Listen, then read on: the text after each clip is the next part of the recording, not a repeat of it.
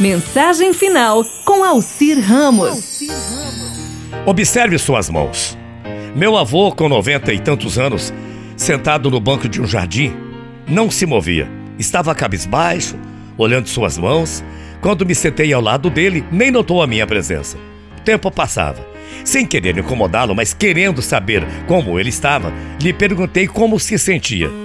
Levantou a cabeça, me olhou, deu um sorriso Estou bem, obrigado por perguntar, disse com uma voz forte e bem clara também. Expliquei que não queria incomodá-lo, mas queria ter certeza de que ele estava bem, já que estava sentado imóvel, simplesmente olhando para as mãos dele. Então ele me perguntou: Alguma vez você já olhou para suas mãos? Quero dizer, realmente olhou para elas? Lentamente soltei minhas mãos das mãos do meu avô e as abri e as contemplei. Virei as palmas para cima e logo para baixo. Creio que realmente nunca as havia observado. Queria saber o que meu avô queria me dizer. Ele me deu um sorriso e disse: Pare e pense. Um momento sobre suas mãos tem te servido através dos anos. E muito, hein? Estas mãos, ainda que enrugadas, secas e débeis, têm sido as ferramentas que usei toda a minha vida para alcançar, pegar e envolver. Elas puseram comida em minha boca e roupa em meu corpo. Quando criança, minha mãe me ensinou a juntá-las em oração. Elas amarraram os cadarços dos meus sapatos e me ajudaram a calçar as minhas botas e ainda estiveram sujas, esfoladas, ásperas, entrelaçadas e dobradas. Foram decoradas como uma aliança e mostraram ao mundo que estava casado e que me amava e que alguém me amava muito especial. Foram inábeis quando tentei embalar minha filha recém-nascida. Elas tremeram quando enterrei meus pais e quando entrei na igreja com minha filha no dia de seu casamento.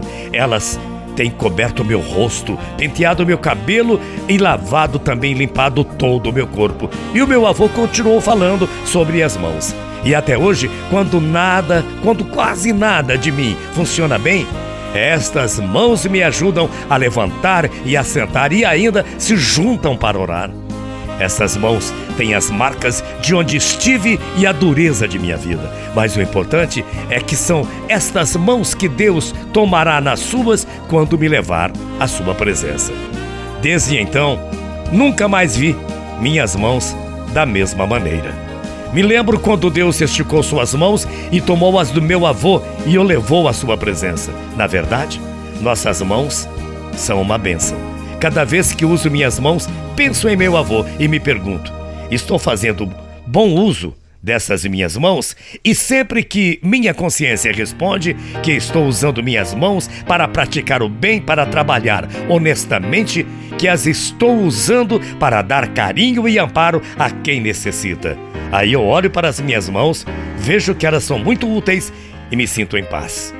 E agradeço. Agradeço ao Criador por tamanha bênção, esperando que Ele estenda suas mãos para que também eu, um dia, possa nelas repousar. Afinal de contas, a vida acontece no presente sempre. Há somente o hoje, o agora. E este é o momento com Deus para você erguer as suas mãos e agradecer pelo dom da vida. Agradeça também por tudo que você tem na sua vida. E agradeça principalmente pelas tuas mãos que bondosas ajudam a tornar hoje um dia melhor e um mundo mais justo e perfeito. E nesta época de pandemia, não esqueça, coloque as mãos postas em oração e peça a Deus para que nós possamos vencer juntos esse vírus. A partir de hoje, cada dia a nossa vitória estará mais perto, com Deus colocando Suas mãos em nossas mãos. Bom dia, até amanhã, morrendo de saudades. Tchau, feia.